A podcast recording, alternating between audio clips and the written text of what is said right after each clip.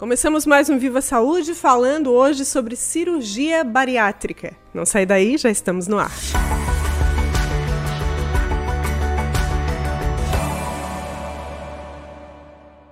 A gente fala hoje sobre um tema super interessante que interessa a muitas pessoas.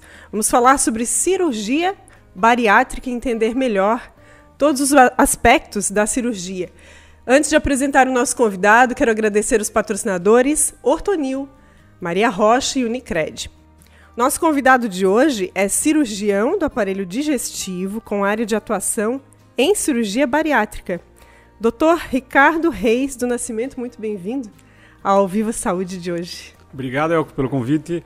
É, vamos conversar um pouquinho sobre essa, essa cirurgia bariátrica e hoje chamada também cirurgia bariátrica e metabólica. É um ah, conceito novo sim. aí que a gente vai discutir bastante. Ótimo, era uma dúvida até que eu tinha, a gente no, no, decorrer da conversa a gente vai esclarecer, né? Porque provavelmente é a dúvida do público também. Doutor, por que, em que casos que são indicados é, ou é indicada a cirurgia bariátrica? Então, os procedimentos bariátricos, eles, eles foram criados assim para tratamento da obesidade. Então a gente tem que entender como uma das ferramentas para se tratar uma doença que chama-se obesidade. A cirurgia, por ter todo o aporte de um procedimento com internação hospitalar, as próprias repercussões que vão acontecer, ela deve ser colocada não como a última escolha, mas após o paciente ter, ter, realizado tentativas pregressas, assim, com tratamento clínico, uso ou não de medicações, é, acompanhamento com nutricionista, endocrinologista. Essas tentativas não, não, não obtiveram um, um sucesso adequado. Né? O paciente bem preparado, um bom entendimento da cirurgia.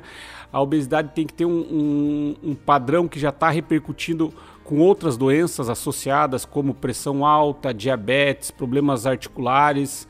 É, a gente entende a obesidade como uma doença, mas ela traz várias outras doenças junto. É, dentre elas, essas que eu citei, é, tem algum, alguns tipos de cânceres que são mais incidentes em pacientes obesos. Então, quando a gente tem esse perfil de paciente, a gente cogita a possibilidade da, da cirurgia. Ou seja, não é só a questão estética. Não é só a questão estética, mas a gente tem que entender que quando que vai ser essa questão estética no obeso? Qual que é aquele obeso que é só esteticamente prejudicado? Porque a obesidade é uma doença. Uhum. A partir do momento que o paciente está obeso, e talvez esse conceito de estética seja assim: ah, eu tenho obesidade, mas eu não tenho nenhum problema de saúde. Todos os meus exames são normais, então eu só, eu, eu só tenho obesidade. Então você, mas você é doente. Então não é estética, você está tratando uma doença que é a obesidade. E o entendimento mais recente é que o importante de cirurgia ou de qualquer tipo de tratamento para obesidade não é tratar a obesidade quando já está estabelecida todas essas doenças. É a gente tratar preventivamente. Eu acho que isso é um conceito da, da medicina de uma sim, forma geral, assim. Sim, é, se você indicar uma cirurgia para um, um, obeso mórbido com 200 quilos, com pressão alta, diabetes, vários problemas graves, isso vai ser benéfico para ele. Uhum. Mas será que não seria benéfico isso há 10, 15 anos sim, atrás? Ter essa cultura da prevenção. Da prevenção. Né? Buscar isso. já. É... Mas a gente sabe que esse é um problema bastante recorrente né, cada vez mais na sociedade, né? É uma quase é, é uma epidemia, né? Uma epidemia. Considerado uma epidemia, né? Isso, uma pandemia. Uma pandemia, o mundo todo hoje está obeso. A gente entende hoje, assim, o Brasil né, tem mais do que 50% da população com sobrepeso, né, Estados Unidos, os países da Europa, então é um problema mundial. Isso vem é, assim, tem várias teorias, mas mudou muito o estilo de vida, uh, os alimentos, né? Hoje em dia a gente abre muito mais pacotinho de alimento do Sim, que descasca. Verdade. O pessoal comenta isso. Hoje em dia, na hora do almoço, se você pegar uma cidade de médio porte como Tubarão, você vai ver que na hora do almoço a cidade não para. Talvez há 30 anos atrás não tinha ninguém na rua, hum. tava todo mundo em casa. Sim. Durante uma hora, uma hora e meia, as pessoas Parava conversavam, almoçavam, relaxavam e voltavam. Hoje em dia você come um pastel de pé, você não almoça, é comum você não almoçar. O fast food. Né? Isso, isso aí vai repercutir de alguma forma. Vai ter uma né? conta para chegar, né? Isso, Depois vai chegar a conta. Isso. Bom, então, falasse, lembrasse bem desse ponto, né? Dessa a importância da prevenção. A gente está aqui também para fazer esse alerta, né? Orientar. Mas quando uh, se chega né, diante dessa necessidade, é, tem também recurso para isso, né? É, o, qual o perfil? Tu falasse aí de, de, de peso, né? é, qual é o, quando que começa a virar obesidade? Porque Tem- assim, na cabeça da pessoa muitas vezes, ah, tá se olhando no espelho e tá achando que tá assim obesa, né? Uhum. E muitas vezes ainda não é o caso de, de obesidade. É um pouco subjetivo. Sim. Sim. E, e para tentar organizar isso, se estabeleceu uma, uma, uma padronização, que é o IMC, chama Índice de Massa Corporal, que é o mais utilizado, porque é o mais fácil. né? É um cálculo que você pode fazer com papel, uma caneta, uma calculadora, que você vai pegar o peso da pessoa e vai dividir pela altura ao quadrado. E isso vai dar um valor. Esse valor normal é entre 20 e 25. Acima de 25, entre 25 e 30 é sobrepeso. Acima de 30, entre 30 e 35, obesidade grau 1. 35 a 40, obesidade grau 2 e acima de 40, obesidade grau 3. Então a cirurgia, ela está hoje assim muito estabelecida quando tem o IMC acima de 35 com alguma doença associada ou exclusivamente acima de 40. É, Isso é, um, é um- uma ideia que já se tem isso há muito tempo atrás e a gente vem, vem trazendo isso como uma indicação. Sim. Então, o pilar talvez principal hoje é esse MC. Associado a essa, a essa história do paciente, que isso é muito individual. O paciente já foi no endocrinologista, o paciente já tratou com um nutricionista. Como que é isso? Ninguém vai indicar o procedimento como a primeira escolha do paciente. Né? Junto um bom entendimento psicológico do paciente, né? se o paciente não tem nenhuma, nenhuma contraindicação específica, como um problema cardíaco, alguma coisa que traga mais risco durante a cirurgia, Sim. uso de bebida alcoólica em exce- em excesso, drogas, são coisas que a gente tem que tomar muito cuidado também. Então, para ajudar o próprio cirurgião e o próprio paciente na indicação, a gente usa uma equipe multidisciplinar. né? Essa cirurgia, não só o tratamento, mas a própria indicação, ela é compartilhada. né? O cirurgião vai discutir com o endocrinologista, vai discutir com o clínico, vai discutir com o nutricionista e todos esses profissionais, com a fisioterapeuta, com a psicóloga, com o psiquiatra, todos esses profissionais em conjunto vão chegar à decisão. Ah, a gente acredita que é o melhor para ele nesse momento fazer a cirurgia. Porque é, envolve também essa questão comportamental, né, emocional, inclusive, né? Porque explicando um pouquinho sobre a cirurgia, doutor, já entrando ne- nesse ponto, é, ela vai, ela não, ela vai se processar de vários, sobre vários aspectos, né? Sim. ela vai acontecer na vida daquela pessoa de, de- sob vários ângulos, assim. Por exemplo, né? é, ela vai ter uma mudança, ela vai, isso vai exigir dela uma mudança de hábito, correto? Vai, vai, não sei se a palavra é exigir, porque a pessoa pode não fazer a mudança de hábito e aí ela não vai ter um bom resultado. Então a- é possível não ter essa mudança de sim. hábito e aí o resultado não vai ser tão bom, né? A- a- o bom resultado a longo prazo da cirurgia vai exigir do paciente a mudança de Ah, hábito. sim. Mas se o paciente não mudar o hábito, ele vai ter um resultado temporário, dois, três, cinco anos, e depois ele vai ter talvez reganho de peso, talvez alguns problemas a longo prazo. Então essa mudança de hábito não é uma, não é, não é uma coisa que vai acontecer naturalmente. O paciente tem que ser participativo disso. É um processo, a cirurgia está dentro de um processo. Sim. E dentro desse processo, o paciente faz parte de forma fundamental. Comprometimento desse paciente, Isso. né? Você sabe que ah, quando a gente vai fazendo as, as opções pelas especialidades na faculdade, ah, normalmente quem es- escolhe a área cirúrgica é porque ele quer ser resolutivo. Ele quer ser o deus do bisturi, ele quer é, resolver os problemas. E às vezes aquele, aquele, aquele acadêmico da medicina que é mais, mais teórico e gosta de fosforilar, ele vai para a área clínica, conversar com os pacientes e tal. Eu fui para a área cirúrgica por isso. E eu comecei a fazer várias cirurgias que têm esse perfil. Você tira o apêndice de um paciente e resolve, você tira a vesícula e resolve, 10, 15 dias o paciente volta no consultório, tira os pontos e está resolvido. E eu pensei, a cirurgia bariátrica também vai ser assim, então. Nós vamos lá, vamos cortar o estômago das pessoas, os pacientes vão emagrecer e ponto. Totalmente errado. E os cirurgiões, eles aprenderam com isso também. E hoje a gente entende que o psicólogo, o nutricionista, o fisioterapeuta, o paciente, o cirurgião, o endocrinologista, eles têm um papel muito parecido né, no sucesso final. Sim. É como se fosse uma sociedade ali, tá todo mundo junto. né? E, e não tem mais essa história que a cirurgia tem o começo, meio e fim Não e vai acaba resolver. ali na cirurgia, Não. né? Não. Não, eu- não, não, o processo não acaba ali e Não acaba começa uma nova Não. vida. É, Tem um processo que continua depois Isso. disso, né? E a cirurgia, ela, ela, ela tem uma, uma face um pouco é, enganosa, Porque durante uns três anos, essa fase é maravilhosa, independente do que o paciente faça. Alguns médicos, assim, conversando com os pacientes, brincam que é como se fosse uma lua de mel, né? Que tudo dá certo. Todo mundo engole os defeitos Tudo e é a lindo. coisa vai andar. né? Se você não acordar todo dia cultivando aquilo ali, vai terminar. Essa vontade de manter esse, esse novo estilo de vida. né? Isso. Então você imagina, um paciente que sempre foi sedentário, não faz atividade física, em algum momento ele começou a tentar tratar aquilo. E ele entrou na academia, começou a tentar fazer uma dieta e, e tal. Isso é difícil pro obeso, porque depois de três, quatro meses isso não dá resultado. Tão, tão, tão, tão Sim. é, né, tão Visível, pal- talvez, Isso, né? e a gente tá falando de uma obesidade assim, mais dramática. E isso, o paciente tem do- dores no, no- no joelho, não consegue fazer atividade física, fica difícil a parte social da atividade física, né? E o paciente é, desiste. Né? Abre mão. É, ele é um derrotado. Todo mundo considera o obeso um derrotado porque ele não conseguiu Começa por ele, muitas isso, com ele também, e todo mundo. E aí, ele vai para cirurgia. A hora que ele emagrece, ele acha que está tudo resolvido. E aí, nesse momento, que é o momento que ele vai conseguir mudar o hábito, ele não vai atrás. Então, eu fico assim. Aí fica o sinal de alerta. então. É, porque você passou pelo procedimento, você está com um ano de cirurgia, Facebook antes e depois, tudo maravilhoso, esteticamente. Mas se você não mudar o hábito, talvez a gente vai encontrar esse paciente com uma figurinha do antes, do depois e do depois do depois. Que daí fica a metade entre o antes e o depois, desse depois e depois. Alerta importante aí, É. né? Doutor, a, a- a fome, por exemplo, ela muda depois Muda. da cirurgia? Então, quando a gente fala em cirurgia bariátrica e metabólica, o conceito bariátrico é de baros, peso. Então seria um procedimento com a ideia de emagrecer as pessoas. Isso veio da cirurgia gástrica há muito tempo atrás, em que um paciente tinha, por exemplo, uma úlcera. Antigamente se tratava úlcera com cirurgia. Não tinha omeprazol ainda.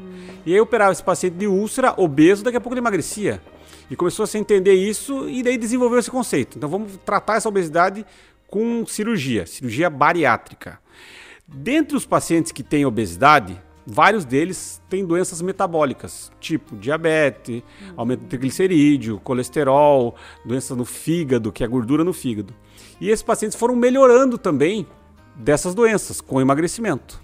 E passou-se um tempo pensando assim, se o paciente perde peso, então ele resolve. Só que muitas dessas doenças resolvem até antes do paciente perder o peso.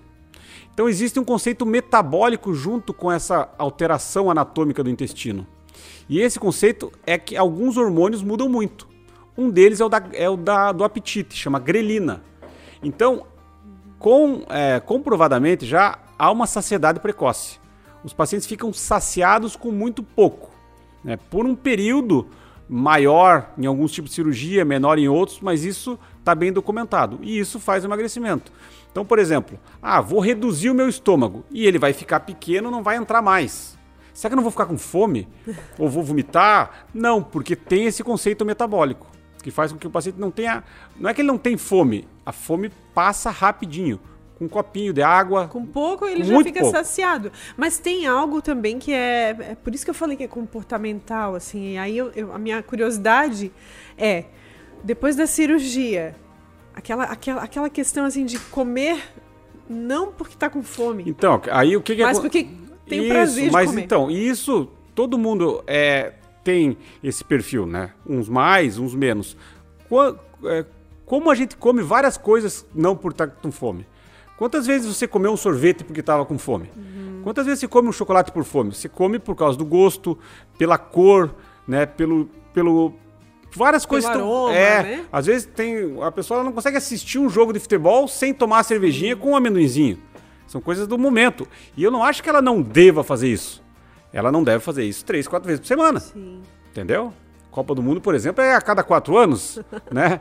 Não, é, não precisa demorar tanto tempo, mas ah, eu acho que essa, essa relação com a chama alimentação hedônica, com alimentos assim que são muito palatáveis, extremamente calóricos, é o que vai pegar e vai entrar nessa história do reganho de peso. Ah, sim, essa, Entendeu? essa é a sabotagem. É, o paciente não vai reganhar peso com- é, comendo arroz com feijão. Não é só pela saciedade. Não, não é pela saciedade. A gente come muito durante um almoço aí de final de semana, de domingo, na hora que vem a sobremesa. A gente não consegue, não aguenta comer mais uma colherada daquela comida que a gente mais gosta. Aquela lasanha deliciosa. Sim, sim. Aí vem a sobremesa, o que a gente faz? A gente A come. gente come. não é? Sim. Por quê? Porque é palatável, porque não é para saciedade. A saciedade está resolvida. Mas a gente precisa daquele gostinho final ali. É isso que pega um pouquinho no paciente obeso. Junto um pouco com bebida ah, alcoólica também. Sim. E a falta da atividade física. Importante, então, esse alerta, né? É. Falando da, da cirurgia, como é que ela é, essa cirurgia? Porque, assim, tem, tem, tem quem tenha vontade de conhecer mais, tem quem precise e que tenha receio de fazer, uhum. porque acha que é uma cirurgia talvez com alguns riscos, enfim. É uma cirurgia em, em que aspectos ela é uma cirurgia segura e o que é que precisa, que cuidados precisam precisa se ter nesse processo falando da cirurgia? Então, eu acho que primeiro é isso que a gente já veio comentando. A gente tem que ter uma boa indicação, né? É, existem excessos em todas as áreas, vamos dizer, e hoje em dia acho que também existem excessos na indicação do procedimento. Uhum. Então, primeiro, a cirurgia tem que ser bem indicada baseado nesse nosso, nessa nossa discussão anterior. A partir do momento que a gente vai indicar a cirurgia, o paciente é, pensar em cirurgia, eu acho que ele tem que procurar uma equipe profissional que esteja apta a fazer o procedimento. Hoje a gente tem a Sociedade Brasileira de Cirurgia Bariátrica e Metabólica, com cirurgiões assim, quase todas as cidades aí que, que tem cirurgia bariátrica. Então, procurar um cirurgião que tenha é, vínculo com a sociedade, ou que seja um cirurgião com volume cirúrgico já, experiência. Né, com experiência. Isso é muito importante né, para que o resultado seja, seja positivo. E a escolha da técnica. Tem várias técnicas de cirurgia bariátrica e metabólica. Isso é muito individual assim de cada caso, né, de cada cirurgião. Tem uma cirurgia, por exemplo, que vai mexer no estômago do paciente e no intestino. Vai fazer uma redução do estômago e do intestino, que chama bypass gástrico. Tem uma outra cirurgia que só mexe no estômago, chama gastrectomia vertical. Então são técnicas cirúrgicas que individualiza-se, baseado no quê? No perfil do paciente, nos exames do paciente, nas doenças do paciente, na experiência da equipe. Tem vários aspectos assim para se discutir. E aí faz essa discussão e o procedimento ele é, ele é realizado por videolaparoscopia. Ah, São aqueles é, cortezinhos. Menos invasivo. Menos invasivo. Uhum. A cirurgia, ela é toda a cirurgia abdominal, assim, hoje pode ser feita por cirurgia videolaparoscópica. É, isso foi um, um avanço grande aí né, na década de 90 e é uma cirurgia que é, a, a, forma que é feita, a cirurgia é muito parecida com a cirurgia tradicional com o corte. A diferença é como a gente entra dentro do abdômen. Sim. Em vez de precisar abrir a parede abdominal e colocar a mão do cirurgião lá dentro, o cirurgião vai operar por umas pinças e uma câmera dentro do abdômen. E isso é exatamente o que você falou, é muito menos invasivo. Sim. Menos dor no pós-operatório, menos infecção, menos tempo de internação, o paciente volta mais rápido ao trabalho. mais rápida. Né? Isso. Normalmente hoje o tempo de internação é 24 horas. O paciente faz a cirurgia num dia, vai para casa isso no é outro. Muito rápido. É. Tem um tempo de uma dieta, né, que a nutricionista orienta, uma dieta mais fracionada, com líquido, e aí ele Isso vai evoluindo. no pós-operatório. No pós-operatório. No pré-operatório também tem essa dieta, tem essa preparação? Então, no, não, não é, não é obrigatório. Já se tentou estabelecer parâmetros de 10, 15% do peso do paciente ser perdido antes, senão não deve fazer a cirurgia, mas isso já não é mais uma É, não regra. se tornou uma coisa evidente que diminuía uh, os riscos. É, acho que o pré-operatório tem que ter essa conscientização, que a cirurgia não vai ser um marco inicial, sabe? Vamos comer, vamos comer, vamos comer. Amanhã ah, vou operar segunda-feira. Hoje é pizzaria, amanhã é churrascaria, porque, porque eu vou operar e eu nunca mais vou poder comer. Não, não é isso, né? Então eu acho que é, não precisa fazer uma perda de peso X ou Y, mas o paciente não deve ganhar peso para cirurgia. Né? Tu estavas falando do pós-operatório, do... que tem uma dieta, vai ter uma dieta ali, eu imagino, de de uma o, o, alimento é diferente do que a gente está acostumado a comer, Sim. né? Pastoso, enfim, líquido, enfim. Eu sei que tem um, eu sei que tem um período ali pós-operatório que tem uma dieta bem diferenciada. Um copinho de cafezinho assim, com é, um né? líquidozinho. É.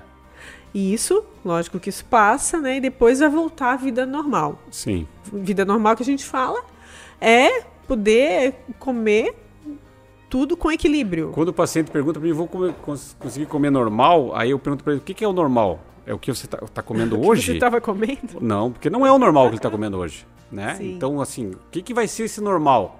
É, o normal, eu acho que é uma dieta básica para uma pessoa que tem lá entre seus 20 e 25 de IMC né, e está saciada.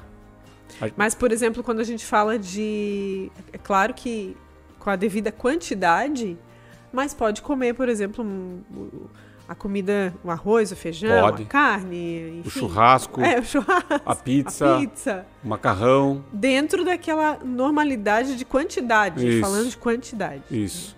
É Pode. isso, né? Sim. É, idade, doutor. Mínima e máxima para fazer essa cirurgia. Se você for seguir o padrão né, da ANS e do, do, do SUS, assim, as, as indicações é, é de 16 a 60 anos. Então seria a indicação Com primeira. 16? Isso. Porque a gente sabe também que muitos adolescentes, jovens, estão enfrentando esse problema. Né? Isso. Então hoje tem já, até nos Estados Unidos, tem grupos de cirurgiões pediátricos fazendo cirurgia bariátrica em, em crianças. É assim muito questionável, mas é aquilo que eu comentei do, do da prevenção. Esperar o quê? É, se discute um pouco, por exemplo, tem um fechamento de uma cartilagem nos ossos. Enquanto não fechou aquilo ali, não se deve operar, porque pode sim. alterar o metabolismo e dar alguma, alguma deficiência no crescimento nesse primeiro ano. Né? Então, e até porque, assim, para você indicar a cirurgia, um dos parâmetros é o paciente ter um bom entendimento do, do procedimento e tudo isso. Como você vai pegar, às vezes, uma pessoa, uma criança de 12, 11 anos obesa, e a- eu acho que ela não teve a maturidade e a oportunidade dela ter tentado emagrecer. Ela não entendeu aquilo ainda. Talvez, né? Ou não, não sei, mas normalmente é isso. Então, a gente tem que ver cada caso, mas em torno de 16. 16 já é, já é uma idade aceitável, Já assim, para discutir a respeito A disso, gente já teve né? paciente, por exemplo, com 12 anos no consultório, né, que ela não entendia, a mãe trouxe porque o pessoal da escola falou que estava difícil porque não tinha mobília, né? 150 quilos. Ente- Entendeu? Então são essas coisas que às vezes quem fala assim, nossa, mas que absurdo operar uma pessoa de 12 anos. É, mas só quem passa sabe, né, É o que tá, difícil. tá enfrentando. É uma né? doença, né? É, sim. Idade máxima. 60, né? A, a- a- a orientação, mas também eu acho que cada caso tem que ser avaliado. Tem um fato, assim, que também está muito associado à cirurgia bariátrica, que é o fato da, da, daquele indivíduo, ele se transformar em outra pessoa também, né? Uhum. Praticamente. Porque, primeiro que a estética dele, a- a- o visual dele vai mudar. né? É claro que ele vai se sentir me- melhor, né? Em vários aspectos, mas ele vai se olhar no espelho e vai se ver diferente, né? É muito, é muito louco isso. Isso mexe muito com a pessoa. É, também. porque tem o, o- o conceito da gente tratar uma doença e melhorar muito a parte do diabetes, pressão alta e tudo isso, mas quando a gente é, muda o corpo, é, a, a pessoa tem dificuldade de entender para onde vai aquilo. E é como se fosse a adolescência, em que tem aquela mudança. né? É o paciente com seis meses e ele não sabe direito para onde vai o corpo dele. Isso é difícil. Então o paciente tem que ter uma, uma rede de assistência, uma equipe Por isso multidisciplinar. essa equipe, né? É, para tratar isso, porque senão o quê? É, pode não fazer a dieta, pode ah, usar álcool, pode acontecer vários problemas assim, né? E, e- e a ideia que eu, que eu tento passar para os pacientes é esse processo ele tem que ser como se fosse uma matemática. É a cirurgia, é a atividade física e a orientação nutricional. Tem que fazer isso. É o dever de casa. E o resultado, vamos ver o que vai acontecer. Sim. Mas só de saber que tem essa rede de profissionais, né? De multiprofissional. E aí eu quero citar até um projeto, um programa que tem aqui na Unimed, que é o Viver Bem Saudável, que traz essa orientação, esse acompanhamento, né? Coloca à disposição do paciente essa rede de profissionais que é o nutricionista, o psicólogo, o médico, equipe de enfermagem, né? Eh, acho que fisioterapeuta, Isso. enfim, todos esses profissionais trabalhando integrados, como tu falasse, né? Para oferecer eh, toda essa orientação, esse suporte necessário nesse processo, né? Antes, durante e depois, né? Sim, porque é importante você é, passar isso para o paciente que é necessário, mas na prática, quando o paciente está passando pelo processo, isso tem que estar disponível. Sim, E a gente sabe hoje que quando a gente fala em saúde, uma das dificuldades que a gente tem é a gente disponibilizar os recursos para a pessoa. Porque tudo isso é uma matemática financeira, vamos dizer assim também. Então, é, é, o, o programa aqui da Unimed investimento, né? ajuda muito, é. E é um investimento a longo prazo, porque isso vai prevenir complicações né, a longo prazo. E sem esse acompanhamento, é, talvez o resultado não seja o ideal. E esse primeiro, segundo ano é a hora que o paciente tem que gostar, tem que pegar gosto, tem que mudar aquilo que a gente falou ali, que é a mudança de hábito. talvez o, o nome é, é, difícil a gente encontrar, mas não deveria ser cirurgia bariátrica e metabólica, deveria ser uma cirurgia para mudança do hábito. É uma pergunta muito frequente no consultório assim, doutor, qual que vai ser a nossa meta de peso depois da cirurgia? Quantos quilos que a gente, que a gente tem por objetivo? Eu falei, não tenho a mínima ideia. Eu peso muito poucos pacientes no consultório. Porque eu acho que a, a, a meta é a mudança do hábito. Ah, o peso é uma consequência. É uma consequência. Ai, doutor, a minha vizinha ela perdeu 32 quilos, eu perdi só 20.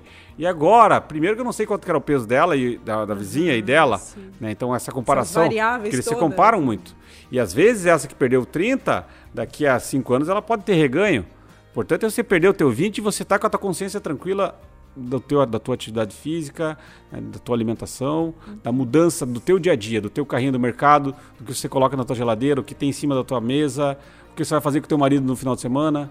Né? Esse trabalho se estende à família também? Muito, é o meio. Porque né? é, é, é difícil, muitas vezes, a pessoa querer mudar os hábitos e a família não acompanhar, não né? É, é difícil. Se você... Tomar refrigerante, por Sim, exemplo. Tem, né? que, tem que estar tá engajado. E a gente vê casos, por exemplo, do, do, do, do cônjuge, do marido, da, da, mulher, perder peso junto e entrar no tratamento, porque tem que mudar tudo. Isso Beneficia, é muito legal. Inclusive... Filho, tudo isso. É mudar o, o, nicho familiar ali também. Né? Quando a gente vê a obesidade... É, os endocrinologistas, principalmente, eles estudam muito a obesidade e é, hoje a gente não tem nem muito bem esclarecido todos os mecanismos que causam obesidade. São muitos. É um monte de coisa trabalhando junto, eles trabalham bem, é um, é um exército bem organizado que transforma a pessoa em obesa. Aí a gente do lado de cá combatendo fala assim: ah, mas a cirurgia não presta. Ah, mas o meu tratamento clínico é melhor. Não, você tem que vir aqui na minha clínica. E a gente não, não a gente briga. É lógico que a obesidade vai ficar dando risada e vai ganhar. Enquanto a gente não entender que a gente tem que trabalhar tudo junto, a gente tem que mexer na família, a gente tem que talvez fazer a cirurgia Sim. em alguns casos, a gente tem que fazer uma política pública, por exemplo, dos alimentos mais calóricos. Preventiva, né? É, por exemplo, você, hoje, eu não sei se você teve um vínculo na tua família com cigarro, mas as pessoas fumavam muito tranquilamente sim, antigamente. Sim. Né? E talvez é, Teve uma fase ali da juventude, se não fumasse, era meio careta. Década de 80, Isso. 90. Hoje em dia você tem muita dificuldade. Você é, A gente conseguiu chegar nesse padrão. Né? Você vai comprar um cigarro num cantinho, talvez meio envergonhado. Eu acho que a gente tinha que chegar nisso, no alimento extremamente calórico. Sabe? No Sim. mercado. E não é, exatamente o contrário. É fácil, você sai ali com o teu carrinho, você quer comprar só um alface, vai ter dificuldade. Você sai ali, daqui a pouco cai sem Todos querer um chocolate. Na, na, na, hora do caixa ali já cai, o teu filho vai pegar tal, você Sim. sai com alguma coisa calórica. É verdade. Tu, tu, tenta o mercado todo consumir coisas saudáveis, vai chegar no, no hum, caixa. Acaba levando. né? É verdade. Então, é assim, verdade. eu acho que uma política pública também, tudo isso vai, vai, vai tentar combater. Contribui, né? É. Doutor, falando de reganho de peso, tu falasse aqui algumas vezes, volta, é, tem o risco de voltar àquela condição anterior? Não. Tem o risco de voltar naquela condição anterior. Eu já vi casos de voltar na, na condição anterior. Né? Então é o reganho de peso. Mas eu nem diria na, na condição anterior. Vamos pensar, pegar um paciente que passa pelo procedimento. É, tem a resolução das suas doenças temporárias, por exemplo, uhum. como uma, uma, diabetes. O controle disso. O controle. Né? Por exemplo, era um paciente diabético usando três ou duas classes de medicações e começando a usar insulina. Ele faz a cirurgia, ele ou volta só para um remédio ou ele para de usar todos os remédios. Né? Isso pode acontecer. Passe dois, três anos, esse paciente começa a reganhar peso, não se cuida, ele tem que voltar a usar os remédios. Né? Então tem esse risco. É, não quero dizer que não está relacionado ao procedimento pode falhar, pode. Mas a grande maioria desses casos, você vai ver um erro comportamental. Uhum. Né? Você vai ver um paciente não fazendo atividade física, não comendo legal, tomando álcool. Né? Quando a gente fala em atividade física, é, não é uma coisa uh, social assim. Você ir porque você tem que dar, você tem que ganhar massa muscular depois da cirurgia. A cirurgia bariátrica faz perder peso e esse peso naquele IMC tem gordura, água, osso, músculo. Então o paciente perde 30, 40 quilos, mas muito músculo nesse emagrecimento. Perde músculo. Perde, perde músculo. Por quê? Durante os primeiros meses, a dieta é hipoproteica. Não é uma dieta que vai fazer ganho de massa muscular. Né? É uma cirurgia que faz, a gente chama catabolismo, que é destruição muscular. É um trauma, uma cirurgia. Né? É um procedimento que é traumático. O paciente precisa de energia para recuperar aquilo. E se ele não, não, não não fizer uma alimentação proteica e não, não fizer musculação, ele vai ter massa muscular menor do que antes da cirurgia. Né? E isso predispõe a ele a ganhar peso. A gente acha que, voltando de novo ao campo da estética, né? A gente acha que isso tem a ver só com a questão da estética, mas não, é, é de, de até de estrutura física, física. Né? De, de, de, aguentar o dia a dia, assim, Sim, né? Viver aí... bem, com qualidade de vida.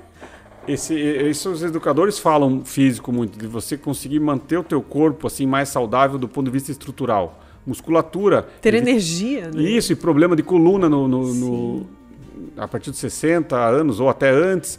Tudo isso precisa que você trabalhe a tua musculatura e o teu esqueleto.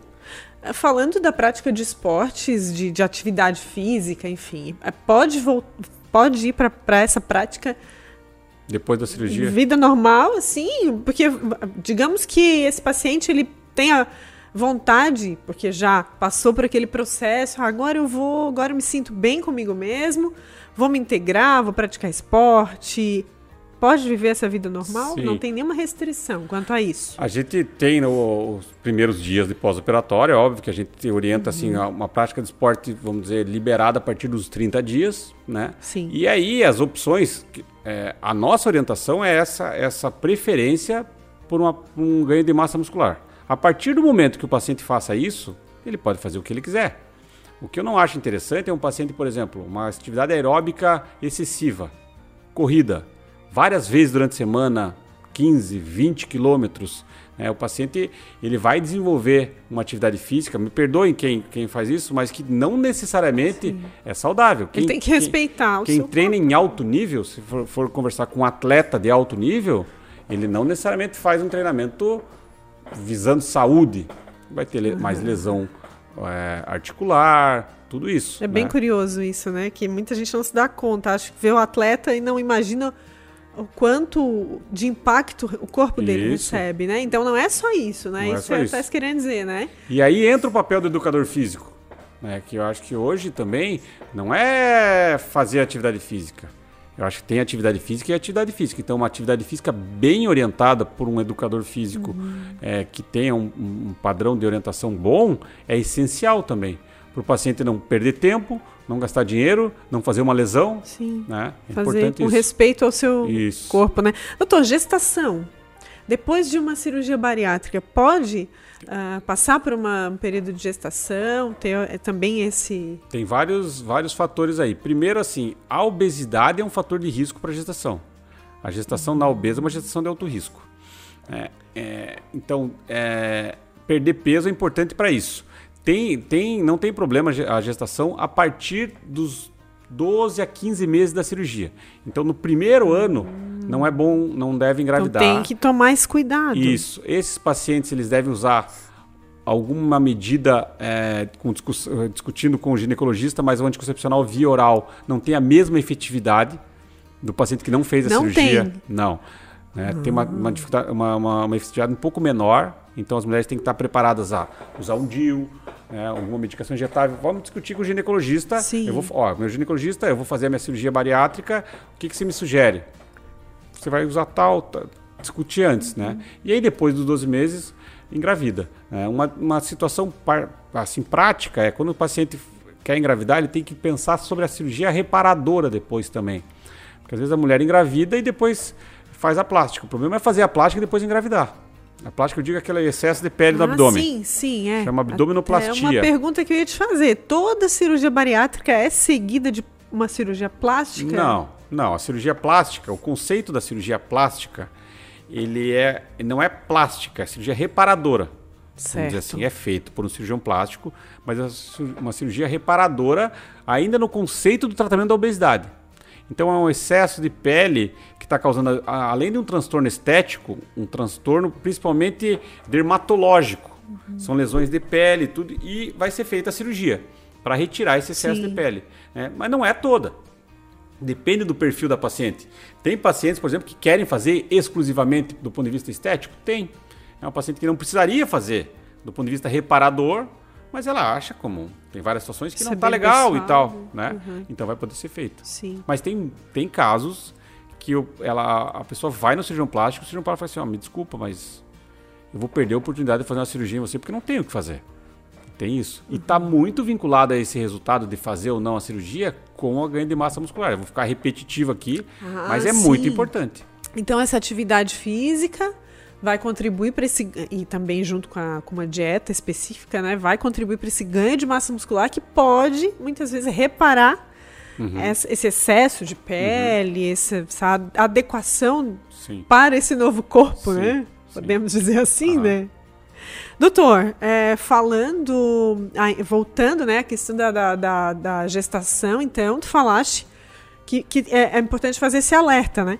A cirurgia reparadora A cirurgia teria que ter, reparadora em tese, aguardar aguardar essa assim, decisão é, de, ge- de gestação. gestão. Eu não sei se eu vou ter um filho ou não.